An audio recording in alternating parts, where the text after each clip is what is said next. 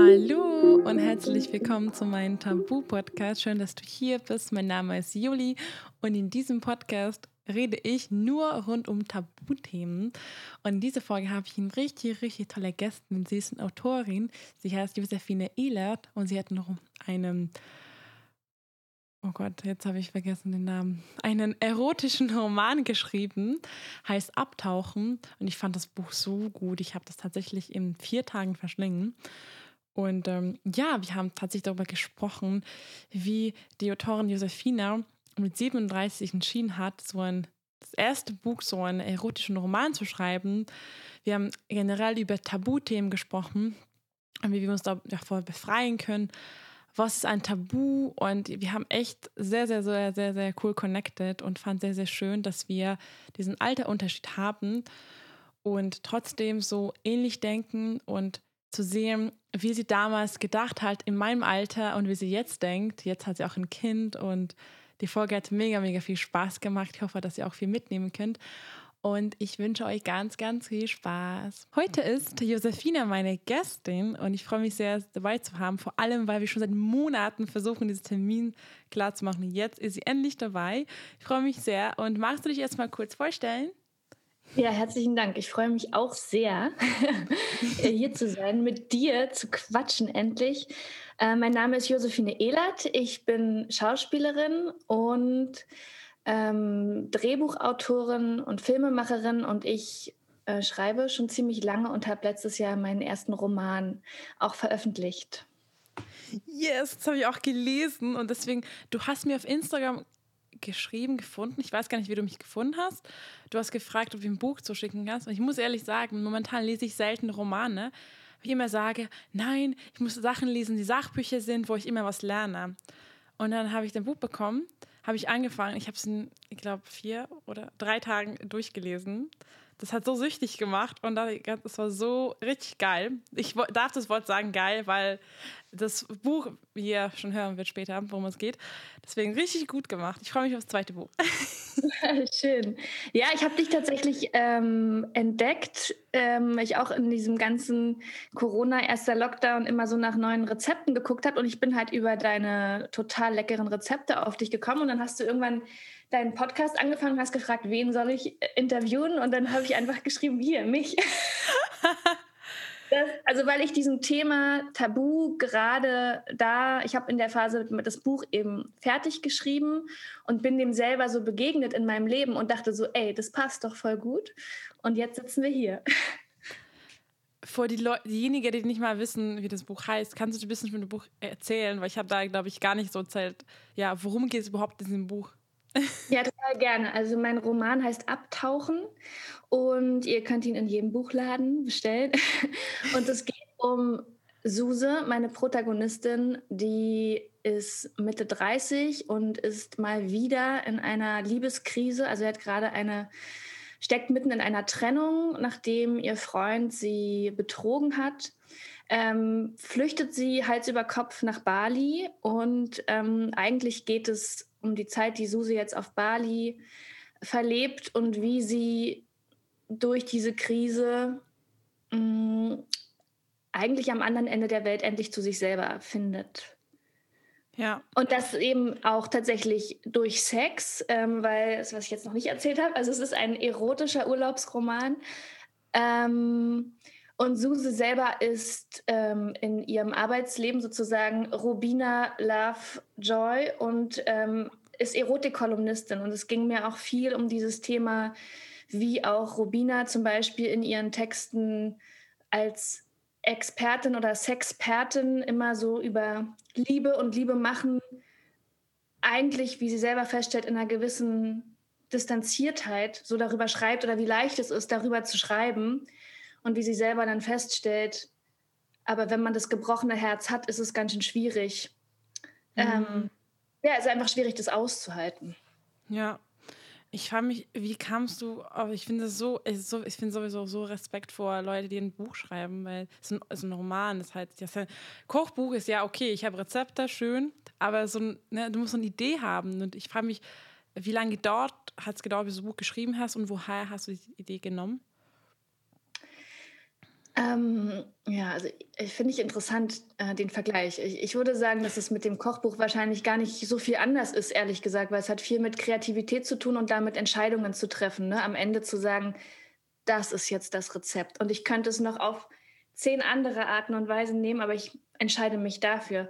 Also ich habe, äh, wie gesagt, ich schreibe schon sehr, sehr lange und ähm, habe aber immer Theaterstücke oder Drehbücher geschrieben.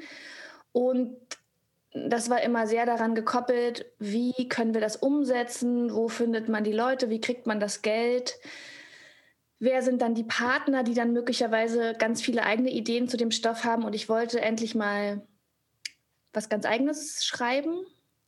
Und vor allen Dingen wollte ich dann mal was schreiben, wo mich meine innere Kritikerin mal total in Ruhe lässt. Weil ich kenne das sehr von mir ähm, wie wir wahrscheinlich alle, wenn ich irgendwie was anfange, dass ich sofort diese inneren Stimmen habe, die sagen, das ist nicht gut genug, wem willst du da was erzählen, das ist Bullshit, das interessiert keinen Menschen. Ähm, und es ging mir darum, diese Stimmen mal zum Schweigen zu bringen. Und deshalb wollte ich eigentlich einen äh, erotischen Schundroman schreiben. So, ich weiß nicht, ob du das noch kennst, aber früher gab es so diese Groschenromane meistens über irgendwelche Krankenschwester-Schülerinnen, die dann die Ärzte in Weiß anhimmeln. Und die gab es halt auch so in erotisch. Und ich, ich glaube, die lagen auch wirklich irgendwie, weiß nicht, bei meiner Oma auf dem Klo oder irgendwo sind die mir, waren die mir auf jeden Fall präsent, dass es die gibt. Und die sind halt so richtig schön schlecht geschrieben, ja. Mhm. Und da mhm. dachte ich, sowas mache ich jetzt mal, weil dann darf es richtig daneben gehen. Ähm, und das war eigentlich mein Ziel. Und so habe ich angefangen. Und dann habe ich mich aber so in meine Protagonistin verliebt und habe so sehr gesehen, dass ich eigentlich nicht auch in diese Falle tappen will und da in einer, aus einer Distanz heraus drüber schreiben will, sondern dass mich das was angeht, ihr Herzschmerz sozusagen und dass ich damit verantwortungsvoll umgehen will. Und dann hat sich das nochmal so ein bisschen gewandelt. Okay, spannend. Also ich finde, ich muss sagen, ich habe noch nicht so viele solche Bücher gelesen, also so, wie du meintest, erotische Roman. Und ich habe auf jeden Fall sehr Lust bekommen auf mehr, weil ich ja auch letzte Zeit auch viel über Tabuthemen spreche und auch viel mit, mit meiner eigenen Sexualität mich beschäftige. Und äh, das Buch fand ich deswegen wahrscheinlich auch so mega spannend und halt, ja, sehr unterhaltsam und auch, ja, es ist schon mal, also ich habe mich auch so richtig mich richtig mich da gefühlt, weil ich war auf Bali und es war so alles so, wow, ich kenne die Orte und ich kann mich voll verstehen, wie sich fühlt gerade und das ist so schön und ich habe mich gefragt, ähm, ja, wie, wie kam das Buch an? Weil wahrscheinlich lesen das hauptsächlich Frauen oder weißt du das nicht? Ja, erstmal voll schön, dass, dass dich das auch so äh, an Bali erinnert hat. Ähm, also genau, ich, also von dem Feedback her, ich habe tatsächlich auch viel gutes Feedback von Männern äh, schon bekommen. Ähm, ich habe den Eindruck, dass es durchaus mehr Frauen lesen als Männer. Und ähm, also, es, also die überwiegenden Feedbacks, die ich bekomme, sind wirklich total gut. Also ich habe auch wirklich viel Feedback bekommen von äh, jungen Frauen, die auch echt schreiben, ey, mich hat es gerade durch meinen Liebeskummer total durchgerettet und durchgebracht. Und ähm, es gibt auch Stimmen, die, die sind durchaus kritisch, aber das sind wenige. Mhm. Ich frage mich, was daran, ich bin kritisch, weil die das komisch finden, dass du so offen über das Thema wie Sex redest oder was kann man da komisch finden? Hm, nee, das nicht. Ich glaube, also ich habe tatsächlich auch bisher, es sind jetzt zwei äh, Kritiken, äh, die kann man auch äh, lesen. Irgendwie, die, die stehen auch bei einem großen Versandanbieter zu lesen.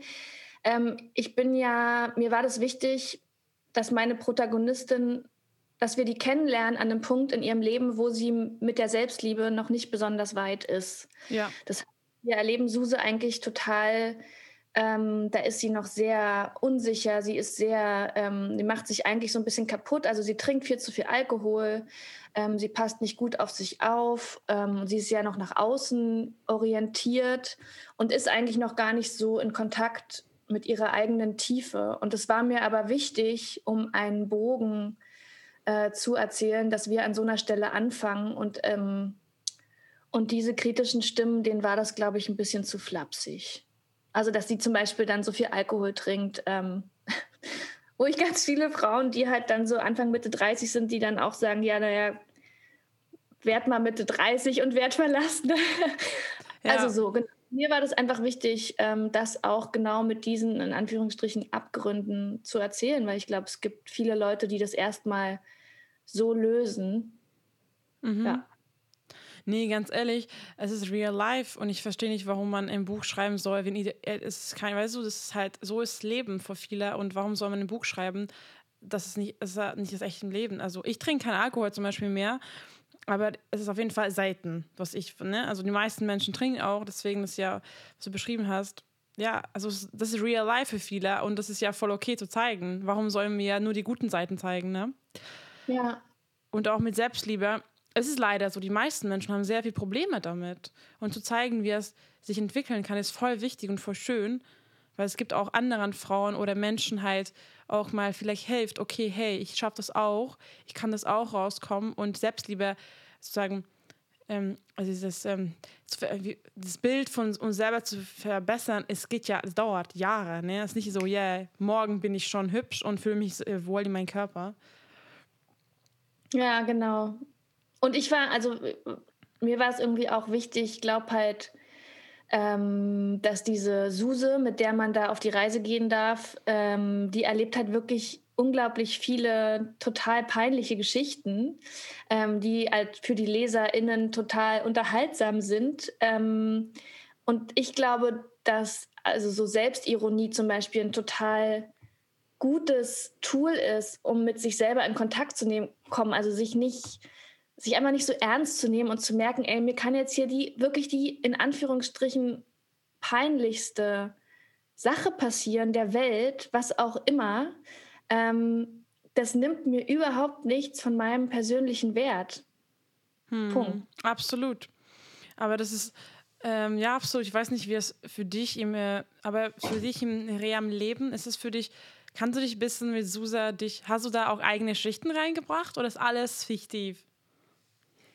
Ähm, ne, sind, sind natürlich immer auch eigene Geschichten mit drin. Also vor allen Dingen war es mir wichtig, ich wollte halt, ich wollte einen Reiseroman schreiben. Ich wollte, dass es irgendwo ist, wo es richtig schön ist. Und dann war mir auch wichtig, dass ich da über einen Ort schreibe, den ich selber ganz gut kenne. Also ich finde immer, ähm, ich persönlich bin halt so und so sozialisiert und so und so groß geworden und es gibt bestimmte Themen, über die möchte ich nicht schreiben, weil ich das Gefühl habe, ich kann darüber nichts sagen, ja. Und äh, insofern klar, ich hatte harten Liebeskummer diverse Male in meinem Leben. Ich hatte genau diese Phasen, wo ich eigentlich in der Trennung erstmal noch tiefer in den Selbsthass reingerutscht bin und wo ich erstmal als total bedürftiges Würmchen dann rausgekrochen bin und in der nächsten Beziehung wieder den Fehler gemacht habe, im Außen irgendwie Heilung zu finden oder so.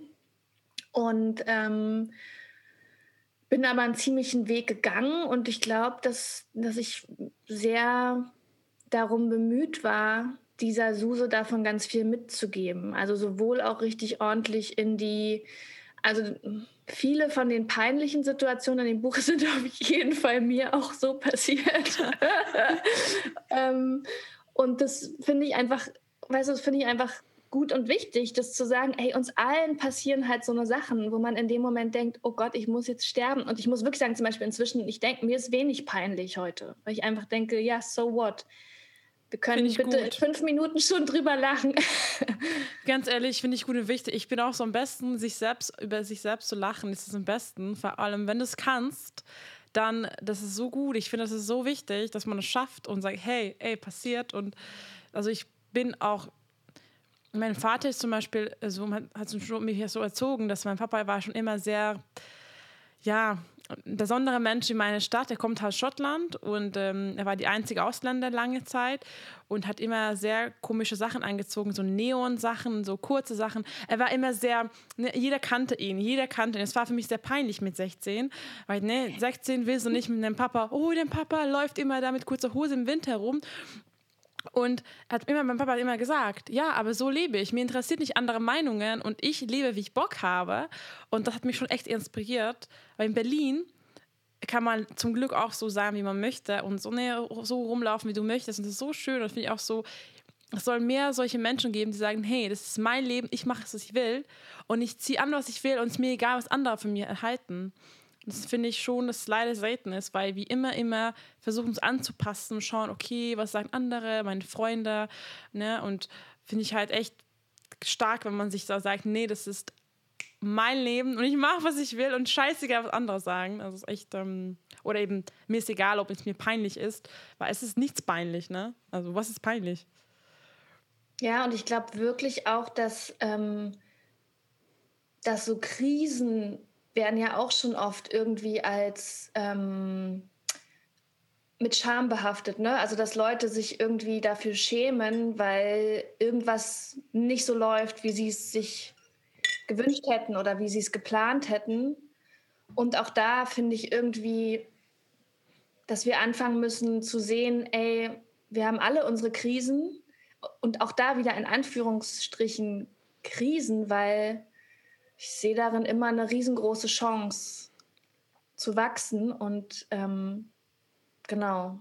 Und das ist, glaube ich, auch ein großer Teil von diesem Buch, dass ähm, man da wirklich eine, eine auch schon sehr erwachsene Frau sieht, ne, die auch schon so ihre Erfahrung gemacht hat und die jetzt aber einfach auf einmal feststellt, ey, warte mal, wie komme ich denn aus diesem Strudel raus, wenn ich es vielleicht mal anders angehe und wenn ich wirklich mal mich und meine eigenen Bedürfnisse ernst nehme und erlaube.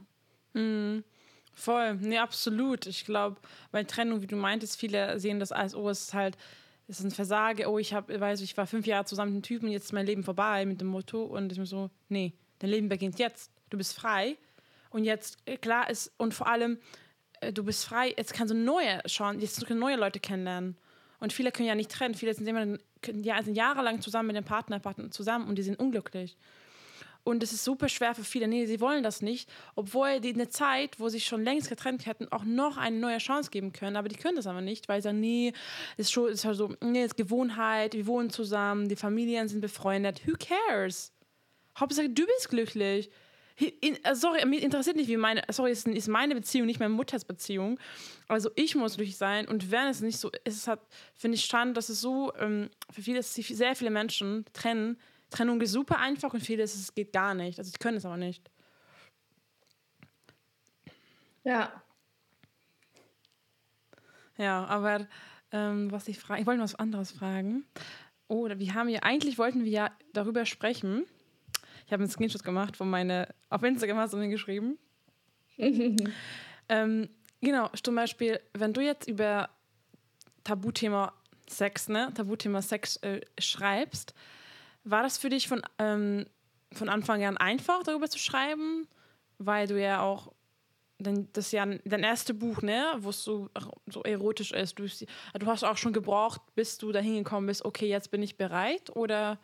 Ja, voll. Also es war eigentlich ganz witzig. Ähm, also ich dachte, so, ich schreibe jetzt also diesen erotischen Groschenroman und habe mich hingesetzt und habe angefangen und fand es erstmal total super und befreiend. Also ich muss möchte auch an der Stelle nochmal jeder und jedem ähm, empfehlen, wenn man auf irgendwas Bock hat, es einfach zu tun und äh, dann genau und sich den Hindernissen zu stellen. Und ich muss dazu sagen, ich habe auch, ich habe noch nie so einen Roman gelesen. Also ich habe diese Groschenhefte, die habe ich früher irgendwie mit 15, 16, wenn die irgendwo lagen, habe ich die so durchgeblättert. Aber ich habe auch nie einen erotischen Roman gelesen. Ähm, auch dieses Fifty Shades of Grey und so, das habe ich auch alles nicht gelesen. Ich auch ich nicht, übrigens. Ich auch nicht. Und die sind irgendwie Top 10 Bücher in, weiß ich nicht, in, weiß ich, in den letzten 10 Jahren oder so. Oder irgendwie habe ich gelesen, die sind richtig krass verkauft. Und ich muss sagen, ich habe schon Lust zu lesen, aber ich weiß auch nicht. Hm, weiß nicht. ja, ich, also ich glaube, ich werde das jetzt auch dann mal irgendwie als Recherche so machen. Ähm, aber für mich war es dann ganz witzig. Ich habe dann so angefangen und das machte mir irgendwie alles riesengroßen Spaß und ich habe mich total frei gefühlt. Wirklich in diesem Plan, ich schreibe jetzt mein eigenes Buch und da redet mir keiner rein. Und dann habe ich irgendwann gedacht, so, jetzt bist du aber auf Seite 20 und jetzt ähm, und dann, die hatten noch keinen Sex. Irgendwie geht es, glaube ich, nicht, weil es soll ja hier ein Erotikroman sein. Die müssen jetzt mal irgendwie auch zur Sache kommen. Okay, und, jetzt schnell äh, Sex. Ja, und dann habe ich, und dann habe ich auf einmal da gesessen und merkte so, okay, der, der Schreibfluss versiegte, weil ich merkte, oh Gott, jetzt muss ich eine Sexszene schreiben, wie mache ich das denn? Ja. Und ich habe dann, glaube ich, auch, ich weiß nicht mehr, ob das vorher war, das Einzige, was ich gemacht habe, ich hatte mal im Internet äh, bei so einem großen Buchhandel mir so Bücher angeguckt und da kann man ja teilweise so reinlesen. Und da habe ich in so einschlägige Erotikromane reingelesen. Und, und dann fand ich das ehrlich gesagt ziemlich schrecklich. Also, weil erstens war das alles eben so ein bisschen so, wie ich mir so weiß ich nicht, so 90er Jahre schlechte Pornos vorstelle. Also so ganz schlechte Dialoge und dann haben die auch alle einfach immer sofort losgevögelt. Ganz, und das war immer unglaublich hart und immer so. Ähm, also eine Szene erinnere ich mich, das war dann so auf der Autobahnraststätte. Und dann haben die sich da, sind die sofort zur Sache und immer alles ohne Kondom und so weiter. Mm. Und ich habe immer gedacht, Okay, aber das, also es hat mich auch überhaupt nicht, ähm, ich fand es überhaupt nicht irgendwie erregend oder so, weil ich mm. das einfach mm. so, ich fand das so, ja, so, so, so seelenlos, weißt du, es war mm. so. Aber ich kann es verstehen. Ich kann es verstehen. Zum Beispiel, sorry, dass ich unterbreche. Also, kann ich erzählen, ja? also Tabu-Podcast, wenn ich zum Beispiel mit einem Mann Sexting mache, ich stehe auch gar nicht drauf, wenn man direkt sagt, ich will dich ficken, ne? Sorry. Ne? Also sorry, will ich, ne? Also danke, aber alle drumherum zu sagen, schön beschreiben, wie, was du mit der Person machen willst, alles, aber nicht genau zum Sache kommen. Also, ne, weiß ich nicht, ich will, will dich den Hals küssen, will dich, weiß nicht, gegen die Wand drücken. So schön zu beschreiben, das macht halt eine an, also mich an, ne? Und nicht irgendwie so, let's go und let's kurz vögeln. Das ist ja, okay, also wie du meintest von dem anderen Buch ja so, okay. Und was bringt das jetzt? So, okay, ist ja voll irgendwie hart und ja, wie du meintest, seelenlos. Deswegen fand ich bei dir richtig gut. Also ich fand es voll schön beschrieben und man hat bemerkt, dass, ich meine, ich, wenn ich sagen darf, also du hast jetzt voll schön gemacht und fünf Frauen geschrieben, fand ich schon. also mich hat mehr angesprochen, ja. Ja, also schön. Also das war auch wirklich mein Ziel. Und das war dann in dem Moment, wo ich erstmal vor diesem, vor meinem eigenen Tabu stand oh Gott, wie schreibe ich jetzt Sex? Ähm, also erstmal fand ich das einen super spannenden Moment, weil ich dachte so, hey, ich bin aufgeklärt und mm, und dann selber zu merken, ja, aber das jetzt ähm, umzusetzen, das ist nochmal eine ganz andere Geschichte. Und ich habe wirklich gemerkt, dass das so uralte Stories sind, die ich wirklich in mir drin trage aus meiner, weiß ich nicht, Ahnenreihe, dass einfach ich hatte wirklich so für gerade ich als Frau darf nicht über Sex schreiben. Gerade ich als Frau darf nicht über weibliche Lust sprechen. Und ich darf auf keinen Fall, ähm, weil sie, diese, diese, meine Protagonistin, ja auch auf einmal anfängt, zum Beispiel mit ihrem Ex-Freund zu hadern, ja, und sagt, was war das eigentlich? Wie, wie war das? Wie war eigentlich unser Sex? Und wieso habe ich eigentlich nie gesagt, worauf ich Bock habe? Mhm. Und das sind ja voll wichtige, wichtige Themen. Und ich bin total froh. Also ich bin dann irgendwann in diesen Flow gekommen. Und das war, glaube ich, ähm, ja auch dann meine große Neugier rauszufinden, kann ich das anders machen, als jetzt zum Beispiel diese Szene da an diesem, auf dieser Autobahnraststätte, die ich zitiert habe. Ähm, wie kann ich denn richtig lustvollen Sex schreiben und trotzdem nehmen die natürlichen Kondom, weil die sich nicht kennen? Weißt du, das waren so alles Sachen, die wollte ich irgendwie rausfinden. Und das war eine schöne Reise. Hm. Ja, ich glaube, das hat dich auch voll so dich auch weitergebracht. Ich finde, wenn man über Sex zu reden, ist es einfacher, erst das zu, darüber zu schreiben, ne? genau zu beschreiben, zu belegen, okay, was schreibe ich. Und finde ich voll spannend, weil ich meine, wer von uns, wir schreiben ja nie Geschichten über Sex. Wir, wir ja, ne? wir, entweder wir reden darüber gar nicht oder wir haben, da, wir haben das ne? mit unserem Partner, Partnerin und viele äh, reden nicht mal mit, mit den Freunden darüber. Ne? Also ich bin da relativ offen mit meinen Freunden geworden und sehr, sehr viele auch dank mir offen geworden. Ich habe so mit einer Freundin, sie ist 21 und sie hat auch gesagt, sie hat noch nie so offen geredet mit mir. Aber ich finde es immer so schön. Man kann auch gegenseitig helfen, wenn man Unsicherheiten hat. Hey, wie machst du das? Oder hey, du, ich habe einen Typ getroffen, eine Frau getroffen und irgendwie, da finde ich komisch. Und, und sie hat auch so gesagt, dass es ihr so viel geholfen hat. Und ich habe auch einen Podcast mit ihr aufgenommen und ihr gestern hochgeladen. Echt? ja. Oh, der Ton, Ton war so schlecht. Mit Jenny meinst du? Ja. Oh, süß. nee, war, also ich fand auch den Ton war überhaupt kein Problem. Ja. Da, heute wird besser. Keine so, ich habe das Mikrofon aber nicht angesteckt. war richtig so Anfangefehler. Auf jeden Fall ähm, hat mich sehr, fand ich voll schön, dass wir uns gegenseitig helfen können. Und es hilft mir auch, ne? Weil, obwohl ich da älter bin als sie, ich finde, wenn man darüber redet, dann man, manchmal merkt man selber, hey, stimmt, da habe ich auch noch irgendwie Unsicherheiten. Oder hey, das kann ich vielleicht nächstes Mal mal anders ansprechen. Aber ich bin auf jeden Fall noch nicht so, also ich bin schon mega offen, aber trotzdem gibt es immer Sachen, die ich noch ausprobieren würde. Ne? Also es gibt ja, ich glaube, ne, also zum Glück habe ich immer Lust auf neue Sachen, neue Orte, keine neue Toys, weiß ich auch nicht. Und ähm, ich glaube, ähm, ja, richtig cool. Deswegen fand ich das Buch mega gut. Sorry, du wolltest noch was sagen. Ich, ich habe dich unterbrochen.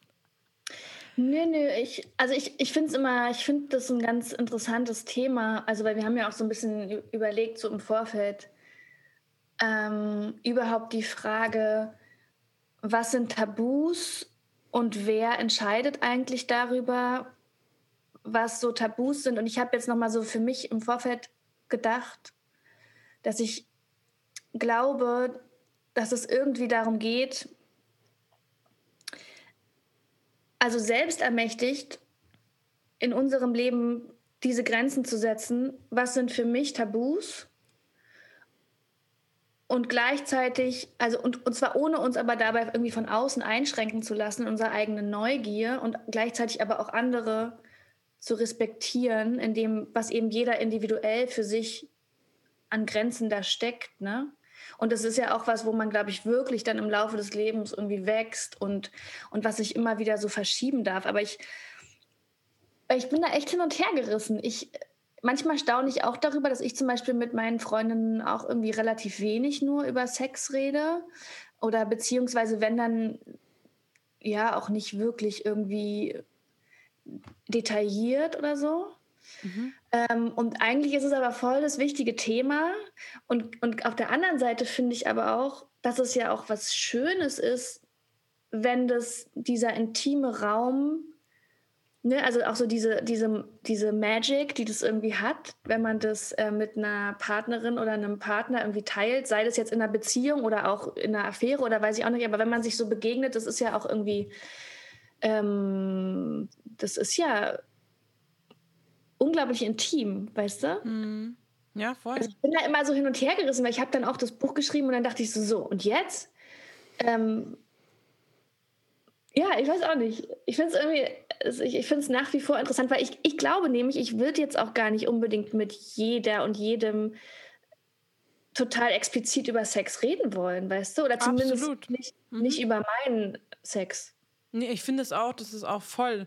Und äh, nee, das ist, ist ja, wenn ich jetzt irgendwie mit Leuten treffe, ist nicht jedes Mal das Thema. Und Weggestellung machst du am liebsten, ne? Und letzt, ne? Also auf jeden, auf gar keinen Fall. Vor allem, ich finde, man muss, du musst dich dabei auch wohlfühlen. Also du musst dich wohlfühlen. Und viele wollen auch nicht darüber reden, ne? Also es ist ja, egal ob ich Bock darauf habe, wenn ich dann kein Ohr habe, das zuhört. Ne? Also, und es gibt ja Menschen, meine beste Freundin ist Ungarn zum Beispiel. Sie, sie, mit ihr kann ich, kann ich gar nicht reden. Ich habe mal versucht, aber es, ich merke, ich will das nicht. Und ich merke jetzt ein bisschen Hemmungen da und ich würde es voll gerne helfen, das wegzumachen, weil ich merke, dass sehr viele darüber reden würden, aber die haben Hemmungen oder so. Und das würde ich voll gerne abbauen, weil ich glaube, es ist nicht gesund. Aber ich bin auch so, ja, ich kann jetzt auch nicht jedem Person das machen und es müssen, müssen weißt du, die müssen selbst entscheiden. Und wenn sie keine Lust haben, dann ich bin nicht die Person, die das zwingen soll.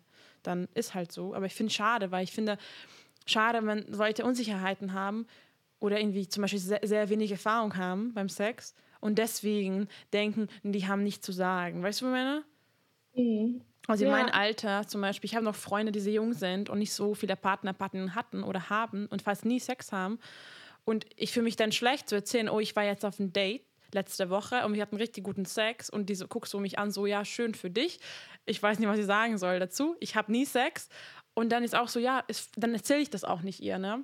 Weil ich immer so, ja, was es ist, vielleicht bekommt sie ein Gefühl, dass sie das nicht will. Vielleicht sagt sie, ja, ich würde auch gerne Sex haben, weißt du? Deswegen, ich muss auch dann aufpassen, dass ich nicht mit jeder Person natürlich darüber rede. Und wie ist es für dich jetzt ähm, explizit so mit diesem Podcast? Also, weil ich habe ich hab ja dir auch vorher so geschrieben, dass ich es total spannend finde, so die Frage, warum machen wir das, was wir machen? Also du jetzt als Influencerin und Podcasterin, ähm, und ich jetzt irgendwie als Künstlerin, warum machen wir das? Ähm, aus welcher Neugier heraus und wie ist es dann auf einmal festzustellen, oh, aha, das ist aber irgendwie neu das, das ist noch, da sind ganz viele Tabus, auf die ich jetzt stoße. Wie, wie geht dir das so damit? Ähm, ich muss sagen, als ich angefangen habe, über Tabuthemen zu reden, letztes Jahr, hat mich echt viel Überwindung gekostet, weil ich nicht wusste, was Leute von mir plötzlich denken. Ich war eine vegane Foodbloggerin, ich habe nur veganes Essen gepostet. Plötzlich kam in diese Reiz, ich habe so Bock, einfach über andere Sachen zu reden, tatsächlich auch ein bisschen egoistisch, weil ich selber darüber mehr lernen möchte. Wenn ich einen Podcast mit dir oder mit jemandem aufnehme, ich lerne dabei auch mega viel selber. Ich muss recherchieren, ich muss Bücher lesen und das bringt mich auch mega weiter. Und ähm, ich will auch das mal teilen. Auf jeden Fall, das Feedback war mega gut und ich habe bemerkt, dass es sehr, dass, genau, dass es Tabuthemen sind. So viele. Und dann haben wir auch so, hallo, warum ist das so? Und viele Frauen haben geschrieben, und Männer, also hauptsächlich Frauen, mir folgen halt hauptsächlich nur Frauen. Also so schön ist, dass ich darüber schreibe und oder rede und es so, ja, voll cool. Und das hat mir natürlich mehr Mut gegeben und dann dachte ich ganz ehrlich, jetzt macht mir so Bock und für mich ist es ganz normal geworden, dass ich darüber rede. also für mich, es ist normal, dass ich über Sex rede und ich höre nur Sex-Podcasts eigentlich, muss ich auch ehrlich zugeben. Analsex, alles, give it to me. Und früher hätte ich niemals vorstellen können, dass ich über einen Analsex-Podcast höre. Und ähm, jetzt, wenn ich mit einem Freund zum Beispiel mal was ausprobieren will, dann davor höre ich Podcasts an. Und dann lerne ich dabei und okay, ja, cool, dann höre ich andere Perspektiven. Und wenn ich Bock habe, teile ich das auf Instagram. Nicht immer, ne? Also ich meine, über Analsex habe ich noch nie auf Instagram geredet. Das ist Aber jetzt in deinem Podcast. Aber also da bin ich, weißt du, ich weiß nicht, da bin ich, ich fühle mich noch kein Expertenthema. Ich bin auch noch ein sehr Anfängerin und ich will auch jetzt keine Tipps geben, weil ich habe noch nicht so viel Erfahrung damit. Vielleicht mal später, erstmal noch nicht. Und ich bin erstmal auch lerne dazu und ich höre zu und das erstmal reicht und ich will auch nicht, weißt du, ich will auch nicht irgendwie so mich hinstellen, oh ja, ich bin Sexpertin. Ich bin keine Sexpertin, weißt du?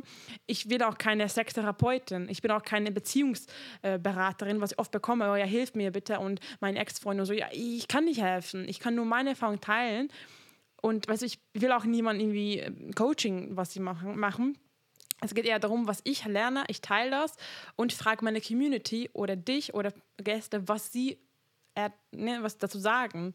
Und ich lerne dabei. Also ich bin, wie gesagt, ähm, ich ne, sehe mich nicht als Experten. Ich sehe mich immer noch jeden Tag als eine Schülerin, die lernt jeden Tag was dazu. Und ich teile einfach auf dem Weg meine Learnings. Ja, und das ist eigentlich, finde ich, das, das Schöne daran, wenn ähm, also, weil das finde ich jetzt so toll. Ich bin ja jetzt ähm, ähm, schon 37 und echt auch noch unglaublich anders aufgewachsen. Also, wenn ich mich daran erinnere, wie ich so mit Anfang 20 durch die Welt gestolpert bin und ähm, mit welchen Frauenbildern und so ich mich da konfrontiert sah äh, oder wofür ich mich damals auch entschieden habe, daran zu glauben, finde ich es halt irgendwie total toll, was du und dein, viele deiner KollegInnen so bewegen, einfach dadurch, dass ihr euch in diesem, du hast jetzt gerade gesagt, SchülerInnen, das ist ja das, was wir alle sind. Ne? Wir haben ja alle kein Patentrezept und äh, wir wissen alle nicht, wie es geht. Wir wissen alle nicht, wie man lebt. Wir wissen alle nicht, wie man stirbt und sind jeden Tag da so reingeworfen in das Abenteuer. Und ich glaube, das ist das, was ich irgendwie so toll finde, ähm, dass du da einfach dir so dabei zugucken lässt. Oder also ihr anderen ja auch, ne? dass ihr das so ähm, auf so eine auch sehr verletzliche Art und Weise macht und auch genau zu wissen, ich weiß, dass ich nichts weiß. Ich weiß, dass ich am Ende niemandem helfen kann. Ich weiß nur, ich kann irgendwie meine Erfahrung teilen. Und das ja am Ende tatsächlich dann auch, hat das wieder sehr viel damit zu tun, was ich auch als Autorin mache oder auch als Schauspielerin. Es ist eigentlich der gleiche Vorgang und man, man teilt etwas, um in Kontakt zu kommen und um ins Gespräch zu kommen. Hm. Hattest du schon mal im Theater, du spielst im Theater oder hauptsächlich? Oder? Ich habe ich hab auch Theater gemacht und jetzt, ähm, wenn ich als Schauspielerin arbeite, dann arbeite ich jetzt gerade hauptsächlich fürs Fernsehen. Mm. Und hattest du mal da irgendwie Themen gehabt oder irgendwie so Filme oder wo du mitgemacht hast über Tabus oder, oder gar nicht? Also ich sage mir mal so, ich bin auch vielen meiner eigenen Tabus ähm, begegnet in der Arbeit immer wieder. Ähm, ich habe auch, also und ich, und ich liebe das auch, weil das bleibt so spannend. Ich finde es zum Beispiel unglaublich toll, was sich auch so tut in den letzten Jahren in, in Sachen irgendwie Feminismus oder ich finde, weiß nicht, Feminismus reicht ja vielleicht auch noch gar nicht weit genug, aber einfach in der Frage, wie können wir als ähm, weibliche und männliche Wesen und, und, und, und, und dem, was es noch gibt, und da kenne ich mich schon wieder gar nicht aus. ähm, also wie können wir miteinander in, in Frieden und, und, und Glück irgendwie leben, ja, und uns gegenseitig inspirieren und äh, uns in unsere Kraft bringen. Ähm, und dann finde ich es zum Beispiel total spannend, wenn ich irgendwie Drehbücher angeboten bekomme, in denen dann wiederum Frauenbilder noch erzählt werden, wo ich denke, äh, Moment mal ganz kurz, aber das ist jetzt das Frauenbild, was ich so aus den 50ern kenne. Oder ähm, genau, und das ist zum Beispiel total interessant, dann damit umzugehen und da auch ähm, ins Gespräch zu gehen. Ganz kurz, kann man hier was ändern? Wie können wir hier moderner werden und so weiter? Ähm, und ansonsten hatte ich natürlich jetzt gerade als Schauspielerin ganz viel auch mit eigenen Tabus zu tun, ähm, die so ganz äußerliche Sachen betreffen, ja, weil es ja ganz lange irgendwie ähm, war ich dann damit beschäftigt, oh Gott, äh, bin ich überhaupt schön genug, schlank genug für diesen Beruf? Wie viel hängt mein Erfolg davon ab, wie ich nur als äußerliches Wesen wahrgenommen werde? Und ich habe zum Beispiel auch Mm, ein sehr großes Projekt, ähm, was ich gedreht habe, auch als eine der Protagonistinnen, ähm, habe ich hochschwanger gedreht. Ähm, also ich war am Ende im neunten Monat und hatte halt irgendwie 25 Kilo mehr und, und äh, das war zum Beispiel für mich eine totale Herausforderung, neben meinen ganzen unglaublich wunderschönen, gärtenschlanken äh, Kolleginnen zu stehen und so als ähm, gefühlte kleine Tonne ähm, ja, mich dem zu stellen, ja, und zu sagen, ey, ähm, dieser Körper ähm, kreiert hier gerade ein neues Menschenleben und ähm, und ich sehe jetzt halt gerade so aus und das ist trotzdem alles, also das, das war zum Beispiel total toll. Ich bin seitdem wirklich mit mir und meinem Körper oder meiner Körperin total in Frieden und stelle mir diese ganzen Bullshit-Fragen gar nicht mehr. Voll schön. Aber das voll schön. Ich kann mich vorstellen, es war voll schön, dass, ähm, dass du dich jetzt da, dadurch noch ja, gewachsen bist und noch mehr Selbstliebe hast. Also für dich selber. Voll schön.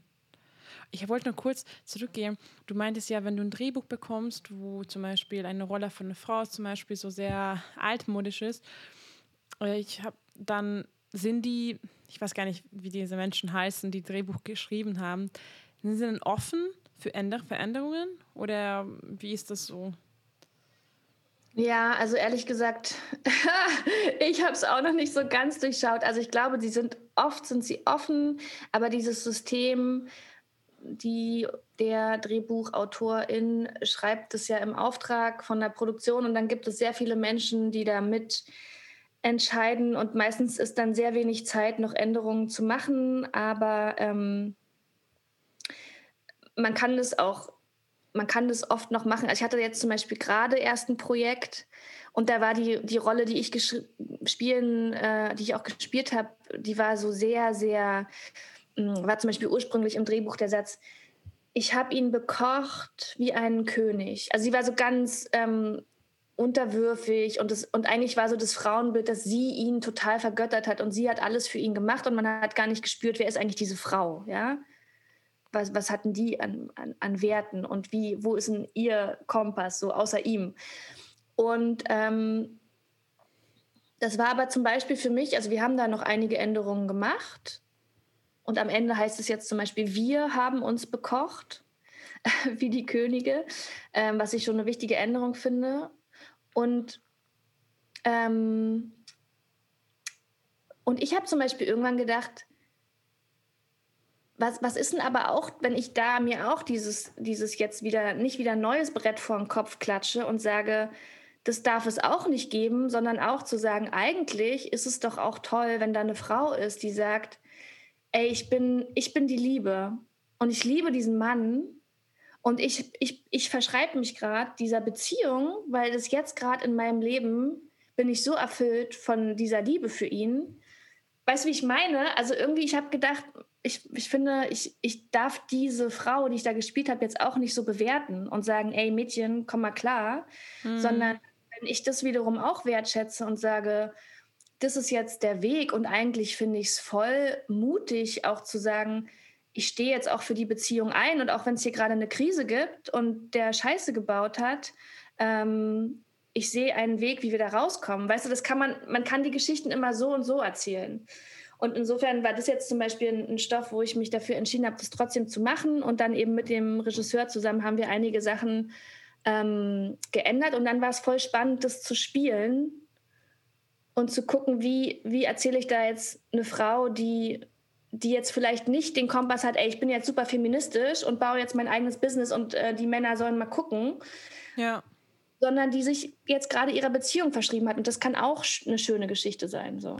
Absolut. Und ich finde, man kann auch nicht erwarten, was ist halt, was ist halt Feminismus? Ne? Also klar, ich bin, ähm, ich habe zum Beispiel, ich date gerade einen Mann und ich weiß, dass ich auch halt schon sehr viel mich für Fem Feminismus einsetze. Und dann habe ich zwei Sachen, Sätze rausgehauen und meinte, ja, das ist aber nicht so feministisch. Und ich dachte mir, hm, weil es ging darum, dass er auch so, da ging darum, dass ich schon bevorzuge, wenn ein Mann größer ist, ich, größer als mich ist, ne? Und meinte, ja, das ist aber sehr, ne, das ist nicht so feministisch, nicht ein bisschen altmodisch. Und dachte mir, okay, habe ich echt nachgedacht, so, ja, ja, warum, warum denke ich so? Ja, es halt die Gesellschaft. Ich habe so, ne, man lernt so, ja, der Mann muss größer sein als du, der Mann muss dich beschützen. Und ich fand cool, dass er es gesagt hat zu mir, weil er hat mich damit, ich habe mich dann selbst reflektiert und gesagt, ja, ja, warum, woher kam dieser? Und ich bin, ich bin nicht perfekt, ne? Also ich sage auch manchmal Dinge, die ich dann später sehe, boah, das war irgendwie nicht so, das hätte ich nicht sagen sollen. Ähm, deswegen finde ich, was ist, es finde ich schwer zu sagen, ja, Feminismus und ähm, finde ich auch schwierig zu sagen, dass ich bin feministisch, weil an sich ist jede Frau feministisch, finde ich. Aber dann ist halt die Frage, ja, wie, ne, was genau betrifft halt alles und was genau, dann darfst du nichts mehr sagen, darfst du nicht sagen und so. Und dann so, nee, sorry, aber ich darf sagen, was ich will. Trotzdem, und wenn ich mich so fühle, ist voll okay, aber für mich eher, eher darum, dass man halt aufklärt und ähm, natürlich Gleichberechtigung für Frauen und Männer. Und es ist natürlich klar, dass wir in Deutschland, obwohl wir eine, ähm, ja, ein, ein, sehr entwickelt, reiches Land leben, trotzdem Probleme haben. Und weißt du, und ich komme aus Ungarn, wo es, wo es noch viel mehr Unterschiede gibt. Und trotzdem, ich fühle mich hier sehr wohl. Aber ich weiß, dass es hier auf jeden Fall zu tun gibt. Aber ich weiß immer, ja, ist auf jeden Fall noch sehr weit weg, wo wir hin müssen. Aber trotzdem finde ich, wir wohnen in viel besserem Berechtigungen als zum Beispiel, weiß ich, ein Land in Afrika, wo du halt, ne? Deswegen, ähm, ja, ich bin da auch nicht so radikal, würde ich sagen. Ja, aber weiß ich gar nicht, was radikal überhaupt ist.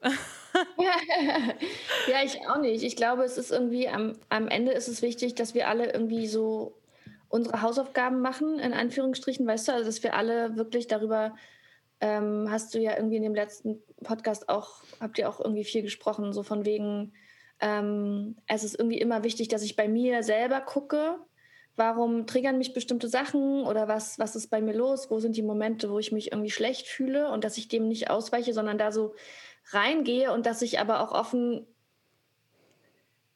also dass ich offen mit dem Prozess bin, in dem ich bin und ich einfach sage, ey, ich habe jetzt gerade die Themen und äh, und jetzt gerade gucke ich da so drauf. Und wahrscheinlich, Joli, werden wir in zehn Jahren, wenn man sich diese, wenn wir uns diesen Podcast anhören, sitzen wir vielleicht da und denken so, oh, ist ja spannend. Da habe ich also vor zehn Jahren noch total anders.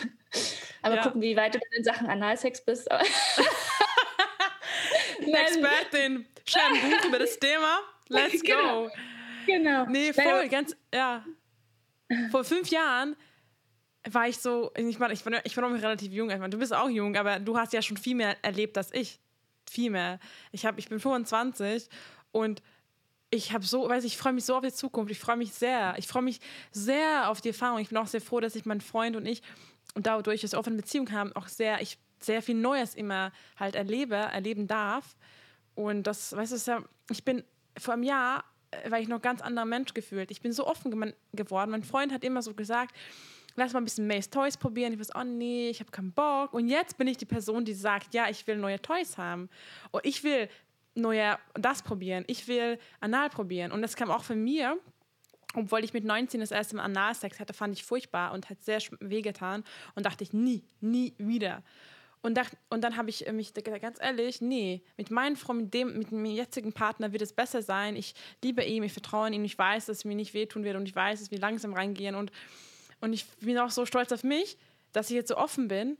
Und das ist so ein schönes Gefühl, wenn man so sich auch so wohl fühlt in den Körper und denkt, oh, ist, also ich genieße gerade voll mein Leben. und das ist so richtig schön und freue mich, echt, wie du meintest, in fünf Jahren wahrscheinlich habe ich schon Kinder, hoffentlich. Und dann habe ich ganz andere, ganz, ganz andere, ganz andere und denke auch so, ja, die gute Zeit noch, wo ich noch Zeit hatte.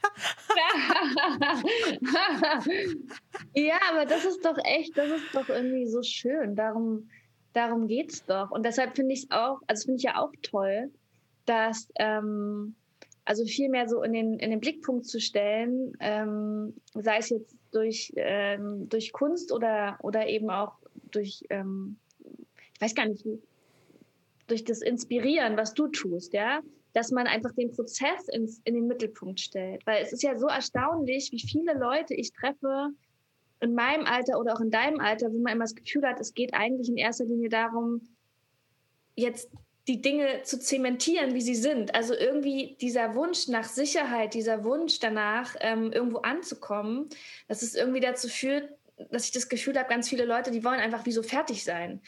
Äh, die wollen jetzt quasi am liebsten in Rente gehen und ähm, weil die Angst vor Veränderung und die Angst vor, vor, vor vielleicht auch schmerzvollen Erlebnissen einfach so tief sitzt. Und ähm, ich finde es voll schön, wenn man sagt, ey, das ist ein Prozess und wir haben keine Ahnung, wo es hingeht. Und es darf halt auch mal richtig, äh, richtig schlecht laufen, ja. Oder es darf so, ich kann mich halt eben, ich darf mich richtig in die Nesseln setzen oder in so einen Fettnapf reintreten aber ich werde auf jeden Fall daran wachsen. Ja. Und das finde ich eigentlich, das finde ich das Tolle und Inspirierende auch an deiner Arbeit. Danke. Ja, ich manchmal ähm, bekomme ich auch das, dass Social Media ist halt sehr fake und ähm, ich kann es auch verstehen, dass es, aber ich bin immer so, ja, du entscheidest, wem du folgst und ich teile halt sehr viele Momente natürlich, wo ich mir nicht so gut geht. Jetzt natürlich man, ich teile nicht alles auf Social Media, ist klar. Ich meine, hallo, ich habe auch ein Leben ohne Handy. Aber ich bekomme es auch so oft, dass ähm, die Menschen sich freuen, wenn ich teile, dass es mir schlecht geht. Es natürlich klingt traurig, aber die freuen sich zu sehen, dass sie nicht alleine sind. Ne? Und das sehe ich oft, dass sie, dass es, ähm, ja, das ist, man, ja, man soll auch alle Seiten teilen, wo, wo die gut geht, wo nicht gut geht. Und ähm, weil es gibt ja viele Menschen, denen es gar nicht gut geht, ne? Und du sie immer sehen, wie happy auf Social Media Menschen sind und reisen gehen und weiß, teure Klamotten kaufen, ist natürlich schwer. Aber ähm, ja, ich finde es halt schwierig, weil ich kann halt nicht so gut Menschen helfen, ne? Eigene, du eigene Probleme hast, äh, krank und was auch immer, äh, mentale Gesundheit, dann das, das, musst du selbst meistens, ne? Das muss man selbst heilen. Hilfe, Hilfe nach Hilfe fragen. Und das, ähm, ja, deswegen, ich teile einfach meine Sachen und ich teile mich auch verletzlich und ich zeige auch, wenn ich mal nicht gut geht. Aber für mich ist auch gar nicht schwer, weil es gehört für mich zum Leben, wie du meintest. Aber ich kann es verstehen natürlich, dass viele dann das unwohl fühlen und nur, nur auf Social Media nicht teilen wollen, weil die auch sagen, nee, das behalte ich für mich, das ist mein Leben und ich will nur teilen, wenn mir gut geht. Und ich glaube, wir müssen auch beide Seiten respektieren, ähm, weil ja, nicht jede Person ist halt, ne? Wir sind alle unterschiedlich. Ja. Ja, voll. ja, das ja. ist ja irgendwie das, das ist das Schöne daran. Und ich finde es halt voll schön, ähm, also jetzt nur noch mal so die Brücke zu schlagen, ähm, wenn es dann irgendwie Dinge gibt, ähm, für die wir uns interessieren und über die wir dann halt ins Gespräch kommen. Hm. Also ich finde es voll wertvoll, weißt du, du bist jetzt so eine junge Influencerin, Mitte 20 und dann und ich bin hier die 37-jährige ähm, Mutti und, und, und Künstlerin aus Hamburg und äh, wir kommen jetzt einfach ins Gespräch, weil wir uns für etwas interessieren und uns darüber austauschen und Interesse an der anderen haben und ähm, irgendwie darum geht es doch. Ich habe eine gute Idee für dich, ein Thema. ich habe letztens viele gehört, es ging darum, viele denken, wenn man Mutter wird, dann hat man kein Sexleben mehr. Das hört man ganz oft.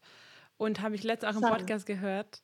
Und vielleicht eine gute Idee für ein Buch für dich, weil das, das ist, ähm, ich habe überlegt, ob ich mal jemanden auf, zum, zum Podcast mal einlade. Ähm, ich weiß natürlich nicht wen, ich habe nicht so viele Freunde, die schon Mutter sind und schon, ne? Aber es finde ich so spannend, dass sie auch dann sofort auch wieder so ein Thema ist, so auch so ein Tabuthema. So, ja, wenn du, also dieser, ne, Frau, Frau will Sex, Frau hat Kind, nee. Also Frau ist vorbei, Leben vorbei, du hast ein Kinder, jetzt kannst du schon für Kinder sich, ne? Also ich finde auch so, so krass, dass man auch so, also wenn du darüber reden machst, also muss natürlich nicht, das ist auch so, ähm, ähm, ja, was sagst du dazu? Weil ähm, du hast ja, du hast ein Kind, ich weiß gar nicht, zwei Kinder? Ja, genau, genau, ich habe ein kind. kind. Also ich habe ein Kind und ich habe Sex. das ist wie, kann, wie kannst du nur? Nein, aber ähm, weißt du, es ist, ähm, also ich glaube, es ist vielleicht wirklich ein eigenes Thema. Also witzigerweise kann ich schon mal spoilern. Also tatsächlich soll das das Thema auch von meinem nächsten Buch sein.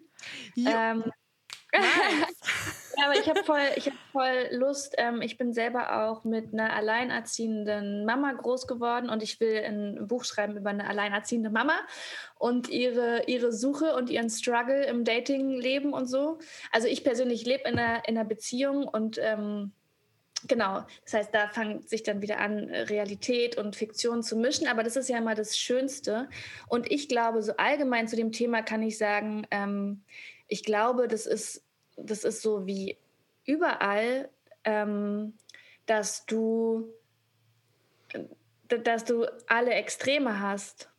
Weißt du, ich glaube, es gibt Frauen, die ähm, auch durch ihr, ihre Mutterschaft so empowered werden und so in ihre Körperin kommen und in ihre Kraft und in Verbindung äh, mit sich und mit ihrer Lust, ähm, dass das total explodieren kann. Und es gibt Frauen ähm, und Paare, ähm, die irgendwie äh, schwanger werden und ein Kind bekommen und dann tatsächlich, also habe ich auch in meinem Bekanntenkreis, und dann hört man auf einmal, okay, das Kind kommt jetzt in den Kindergarten und nein, wir hatten seit über drei Jahren keinen Sex mehr seit der Geburt. Also, weißt du, ich glaube, es gibt alles. Voll. Nee, absolut. Und ich glaube, ähm, das ist auch ein anderes Thema, wo ich reden wollte. Nee, auch in Beziehung. Manche haben jeden Tag Sex, manche haben einmal im Monat Sex. Und es gibt, Hauptsache, es funktioniert für alle, alle oder beide oder was immer, wie viele Leute in Beziehung sind. Es gibt keinen richtig, weißt du, der Druck von der Gesellschaft, ja, wir müssen oft Sex haben, sonst die Beziehung nicht gut. Sonst, weißt du, ist auch so, hallo, ihr habt so oft Sex, wie ihr Bock habt und nicht jede Person ist horny jeden Tag. Und es ist ja voll okay. Und als Mutter kann ich verstehen, dass du halt dann voll viele andere Dinge im Leben hast. Ne? Du hast ja vielleicht einen Hund noch, du hast einen Garten, du hast einen Mann, du hast ein eigenes Leben, du hast deinen Job, du hast eine du Freundin. Hast Dingen, du hast vor allen Dingen sehr wenig Schlaf. oh, du, ich kann es verstehen. Absolut. Aber ähm, ich finde es auch dieses Jahr, dieses Hallo, nur weil du, ja, vor allem ist es halt so, ja, du hast trotzdem meistens trotzdem Bock auf Sex und du brauchst trotzdem abzuschalten, ne? Und viel ist halt so, dieser Gedanke, dass Mütter dann irgendwie keine Zeit dafür finden, finde ich auch so, okay, aber ne, das ist jetzt, das Leben geht jetzt trotzdem weiter, obwohl du ein Kind hast, ne? Du hast jetzt nicht wie, okay, jetzt habe ich ein Kind und jetzt das ganze Leben geht um mein Kind. Also sorry, das werde ich nicht tun, ne? Also ich habe auch, du musst auch auf dich selber aufpassen. Also ich glaube, ich glaube, es gibt auch da, es gibt, glaube ich, viele Frauen, also kenne ich auch aus meinem Freundinnenumfeld, denen ist das passiert. Die haben erst mal zwei, drei Jahre gebraucht, um in ihrer Mutterrolle aufzugehen und dann haben sie irgendwann festgestellt, oh, jetzt, wo bin ich eigentlich? Ja, auch das ist ein Weg. Also es ist, gibt da verschiedene, ja, verschiedene Wege. Und es ist aber interessant, dass dieses, dieses Klischee oder diese Angst, die du jetzt da zitierst, das irgendwie dass das jetzt zum Beispiel in erster Linie auch wieder nur Mütter betrifft, ja, dass man nicht sagt, mm. Väter, Väter haben dann keinen Sex mehr oder so. Ja, ist spannend. Und ja, aber du hast auf jeden Fall recht. Wie, ja. wie Frauen oder wie dieses Thema mit der Fuckability ähm, ist ja auch so ein Faktor, ne? dass dann irgendwie viele Frauen ähm, auch natürlich oft zum Beispiel, weil sich der Körper verändert oder wie man wie man vielleicht als Frau auf einmal anders gesehen wird oder unsichtbarer wird, wenn du das Kind dabei hast, weil du auf einmal halt als Mutter wahrgenommen wirst oder so. Also schon ist spannend. Bin ich gespannt, mit wem du dann den Podcast darüber machst. Ich bin, ich, ich bin selber gespannt. Vielleicht mit dir dann. Ja. Aber ich habe tatsächlich keine Idee und ich habe auch überlegt, soll ich auf Instagram fragen in meiner Community, hey, wer hat Lust über ihr Sexleben mit mir zu reden? Aber nur Mütter, bitte.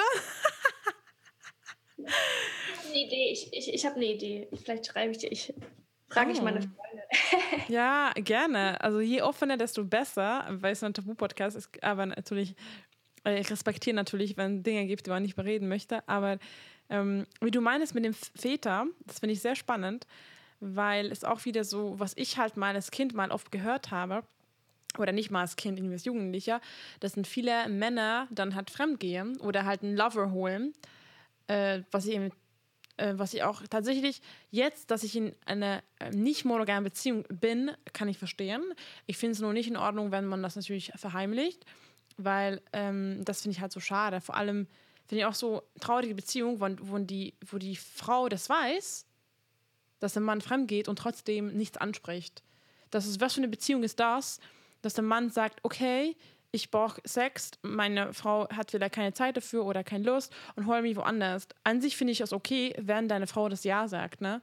Wenn deine Frau sagt, okay, aber ich finde, das, das ist für mich immer, es hat mich voll oft mal gehört, dass dann Väter, also dann ähm, Männer das halt eine, äh, eher machen, weil die natürlich immer junge Frauen wollen, keine Ahnung, was auch immer.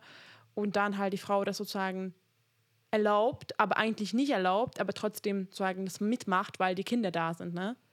Hm. Ja, ich glaube, dass es total interessant ist. Also wenn ich überlege, zum Beispiel meine Großeltern, das ist jetzt also zwei Generationen vor mir und ähm, die waren also Kriegsgeneration und, ähm, und ich bin auch äh, in der DDR geboren ähm, und dann ist es, da war es ja auch nochmal anders, das, das, das, Rollenbild Männer und Frauen und auch ähm, Beziehungen und ich glaube, jetzt passiert gerade was total Interessantes, dass dieses ähm, jahrhundertealte Bild von einer monogamen Beziehung, ne, von einer Frau-Mann-Beziehung, die so immer als das ähm, heilige Nonplusultra galt, dass das auf einmal so in Frage gestellt wird. Und dass wir natürlich damit, finde ich, auch auf dieser Ebene zu dem Thema kommen, dass wir am Ende wirklich jede und jeder einfach radikal Verantwortung für unser Leben übernehmen müssen, für unser eigenes Glück in jeder Beziehung, sei es ähm, erotisch, sei es ähm,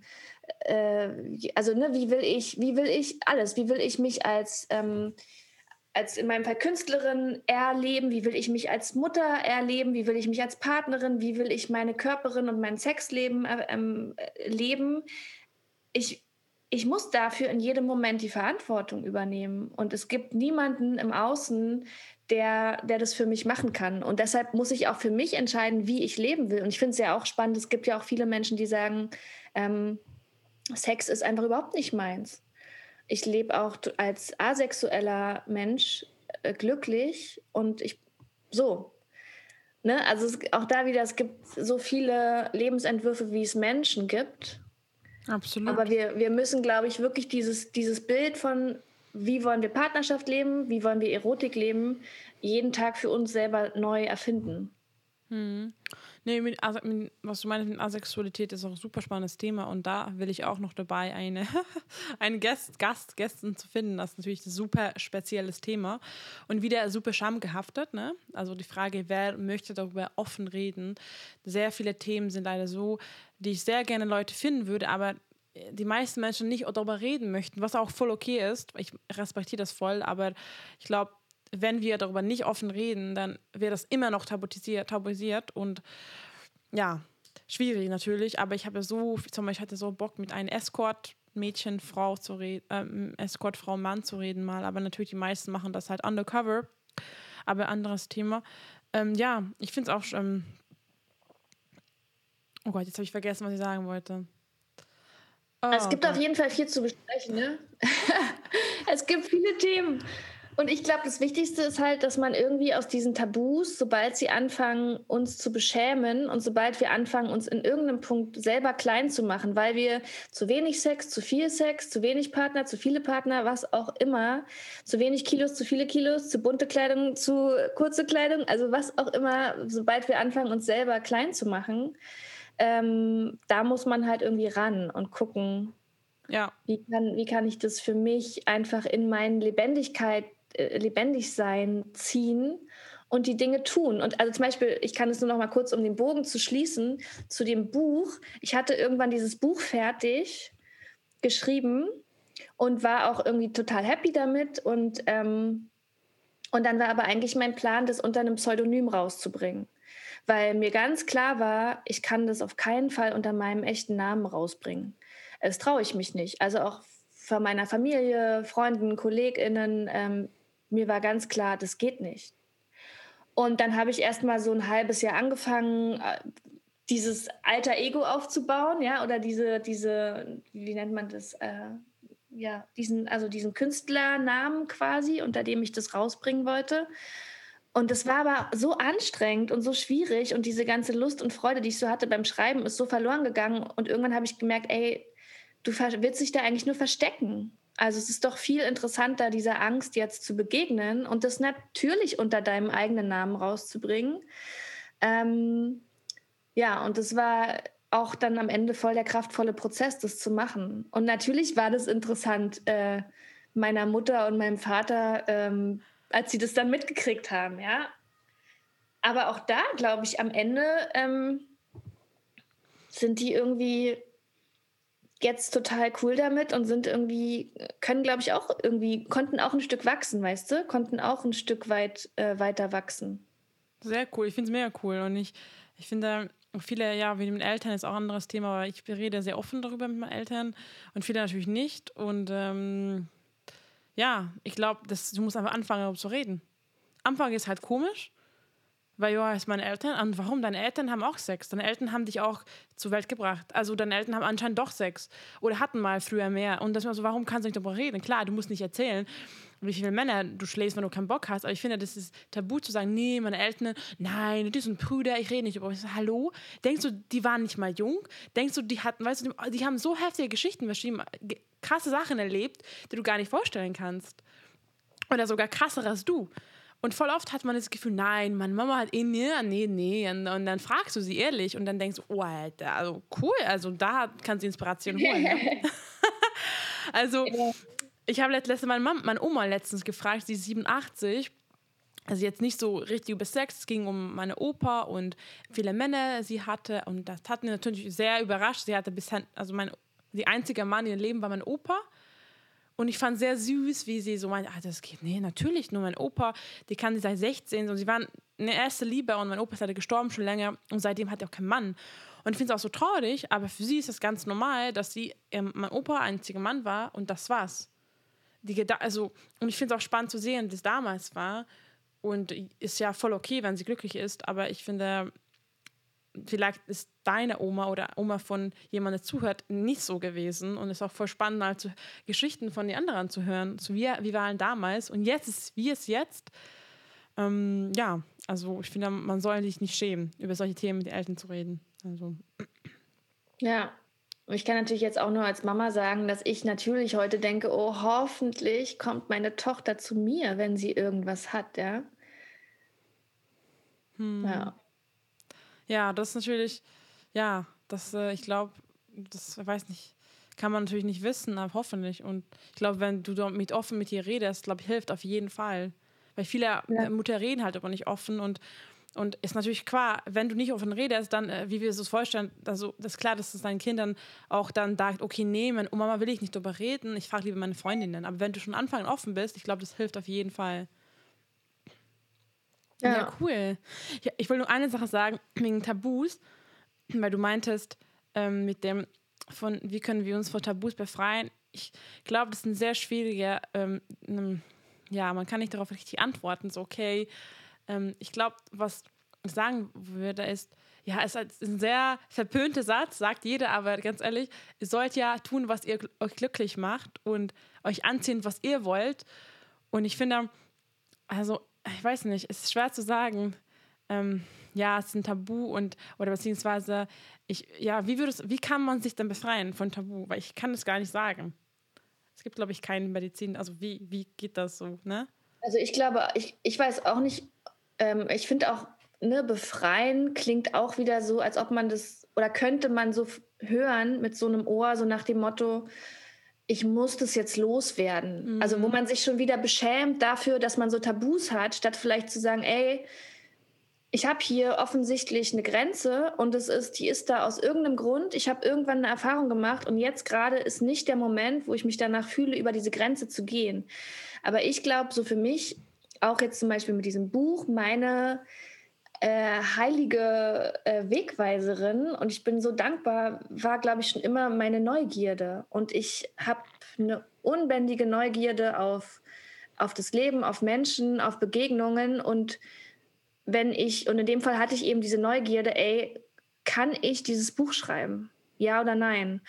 Und wie will ich es anders rausfinden, als diesen Weg zu gehen? Und ich bin diesen Weg gegangen, sozusagen ähm, behutsam. Ne? Ich bin an diese Grenze gestoßen und habe gemerkt, öh, das fühlt sich jetzt auf einmal komisch an, das macht mir Angst. Ich hätte an der Stelle auch sagen können, okay, ich lasse das jetzt, aber meine Neugier hat mir irgendwann am nächsten Tag gesagt, ey, komm, das ist aber spannend. Wie ist denn das, wenn ich jetzt so mal noch eine halbe Seite weiterschreibe?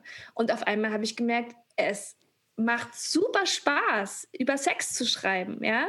Und ähm, und ich glaube, so ist das mit vielen Sachen. Also ich glaube, es ist wichtig, dass man die eigenen Grenzen erstmal wahrnimmt und dass man einfach sagt, jeden Tag wieder guckt, ja, aber eigentlich dahinter liegt so eine krasse Neugier. Ich habe einfach Bock, das zu erforschen, also gehe ich los und dann gucke ich, wohin der Weg mich führt, ja. Und ähm, also wollte ich noch, noch, noch eine Sache. Achso, ich glaube schon, dass es gibt, glaube ich, so eine buddhistische Weisheit, die heißt, da wo die größte Angst ist, da ist auch die größte Herausforderung. Und ich glaube, darin liegt sehr viel verborgen. Also wenn wir uns trauen, diesen Grenzen, Tabus, Ängste, ganz oft ist es ja einfach eine Angst, ne? eine Angst vor irgendwas.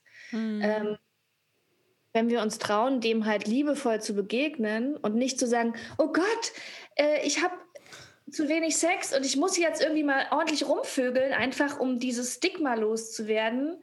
Ich, das ist, glaube ich, vielleicht nicht der allerbeste Weg, aber es kann auch ein Weg sein, wer weiß, ja. Absolut. Aber wenn wir das neugierig einfach mit uns selber und liebevoll, dann, das ist, glaube ich, der beste äh, und ja, und eben liebevollste Weg. Ja, und es dauert auch. Also, ne, also es kann man nicht erwarten, dass, äh, dass morgen dann, ne? Mehr das darf ja auch dauern, oder? Ja, also genau. ich, das ist, ja auch das Spannende. Das ist das Leben ja. so. Ja. Vor allem, wie du meintest, es gibt kein richtig oder falsch. Wenn du Bock hast, das zu tun, dann mach das. Nur die Gesellschaft sagt das. Zum Beispiel, ich lebe in einer nicht monogamen Beziehung, obwohl ich es nicht so gelernt habe. Und ja, also manchmal muss man sagen, fuck it, ich mache, was ich will, nicht, was die Gesellschaft sagt, nicht, was meine Freunde sagen. Ich ziehe an, was ich will, ich habe Bock auf Sex, ich bin Frau und ich habe jede Woche andere Typen. Go for it. Also, ne, ziehe auf jeden Fall, auf jeden Fall Kondom an. ne, also sicher, aber trotzdem, ne, go for it. Also ich finde, das ist so, also, heutzutage, man kann, man, wir sind frei, aber viele, aber auch nicht so frei, ne? Also ich finde, wir sind frei, aber ähm, als Menschen, wir können schon, ne, wir haben Internet, wir können so viele Leute kennenlernen, wir können reisen, wir können, ne, aber trotzdem, wir sind vielleicht nicht so frei, weil wir so viele Informationen haben zu Dingen, die wir doch nicht tun sollten, die wir doch anders tun sollten. Da ist Social Media. Da sagt einer, ich soll so machen. Oh ja, Social Media höre ich die ganze Zeit von Juli, oh, ich soll mich ausleben oder oh, also, also nee, du sollst machen, was du willst. Also so, es ist, es ist ein Endeffekt, ist egal, was für Bücher du liest Egal wie die anderen, ne? Hauptsache, dass du happy bist. Und ich finde, es gibt kein irgendwie, ne, kein sozusagen keinen richtigen Weg. Es gibt deinen Weg. Und wenn du das, also deswegen ähm, ist es äh, schwer zu sagen. Ich bin halt wahrscheinlich, ich bin immer als Person, die motiviert, andere Neues zu probieren. Aber wenn es nicht dein Weg ist, dann soll es auch nicht tun. Nur weil ich so bin und offen bin, du kannst auch trotzdem in einer wunderschönen monogamen Beziehung leben, ein ganzes Leben lang einen Mann, eine Frau haben und schön. Also wenn es die glücklich macht, dann ist es doch schön. Also okay, wir haben so lange geredet. ich glaube, wir müssen jetzt ähm, die Folge zu Ende machen. Ich muss nämlich sehr doll auf Toilette. ja, hervorragend. Aber es war eine große Freude. Möchtest du noch einem etwas sagen oder loswerden oder mitteilen, was du denkst, vielleicht am, zum Abschluss oder was dir vielleicht geholfen hat, was du nach dem Buch geschrieben hast, gelernt hast? Also ich habe drauf, ich habe wieder mal gelernt, dass es äh, einfach dass es wundervoll ist, meiner eigenen äh, Neugier zu folgen und Dinge zum ersten Mal zu tun und mich das immer wieder zu trauen, nicht der Angst zu folgen, sondern einfach dem Nervenkitzel zu folgen. Und ich kann euch natürlich nur ans Herz legen, ähm, abtauchen, selber mal zu lesen und zu genießen. Ähm, genau, und in diesem und, und auch wirklich ähm, diesen manchmal so wilden Ideen, die man im Kopf hat und denkt, nee, das schaffe ich nicht, nee, das mache ich nicht, äh, das zu machen. Und zwar ehrlich gesagt lieber heute als morgen damit anzufangen und nicht Sachen versuchen, sondern Sachen machen. Und wirklich, wir sind alle, wir wissen nicht, wie viel Zeit wir auf diesem Planeten haben. Das ist, wir haben alle nur ein Leben und wir müssen das genießen. Ähm, also schreibt ein Buch oder äh, werdet InfluencerInnen oder Mütter und Väter oder, oder was auch immer, aber erlebt irgendwie dieses, ja, also folgt nicht eurer Angst, sondern äh, folgt eurer Lust ja. auf alles. Ja, und es ist ein sehr, sehr äh, verbündter Satz, aber es ist, stimmt so, dein Leben beginnt leider, leider, oh, oh, wenn nicht leider, ist außerhalb deiner Komfortzone. Und dass ich weiß, das hört man so oft, aber es stimmt so gut, weil wir sind gewohnt, wir sind Menschen, wir sind Gewohnheitstiere. Wir, und wenn zum Beispiel dein Job dir nicht gefällt, dann du sollst wechseln. Ne? Nimm es dein Leben und du sollst nicht da warten, dass es besser wird. Du sollst ein eigenes Glück machen und go for it. Und nur, also du bist, weißt du, es ist dein Leben und warte nicht auf morgen, einfach mach jetzt. Und deswegen finde ich mega cool, dass du meintest mit dem Buch, weil du hast geschrieben und du hast dir geholfen, du hast anderen damit geholfen und du hast noch richtig Spaß dabei gehabt. Also was will man mehr? das ist das Beste. Und wann kommt das zweite Buch? Raus? Ja, ich weiß es nicht, aber ich sag dir auf jeden Fall Bescheid. Okay, ich freue mich sehr, weil es war, das erste war so, okay, danke, und was jetzt? war echt schön, das hat sehr Spaß gemacht. Ich verlinke alles unten und äh, danke, dass ihr hier war, danke fürs Zuhören. Äh, ich kann natürlich gerne Josephine auf Instagram mal Feedback geben zum Buch oder mir schreiben oder im Podcast bewerten, was auch immer ihr wollt. Danke, dass ihr hier wart und danke, dass du dabei warst. Danke dir für das schöne Gespräch. Spaß gemacht. Und äh, ja, ich wünsche dir noch einen schönen Tag. Und ja, hoffentlich hören wir uns. Wir bleiben auch in Kontakt auf Instagram sowieso. Ja, genau. Danke fürs Einschalten. Bis zum nächsten Mal. Ciao. Ciao.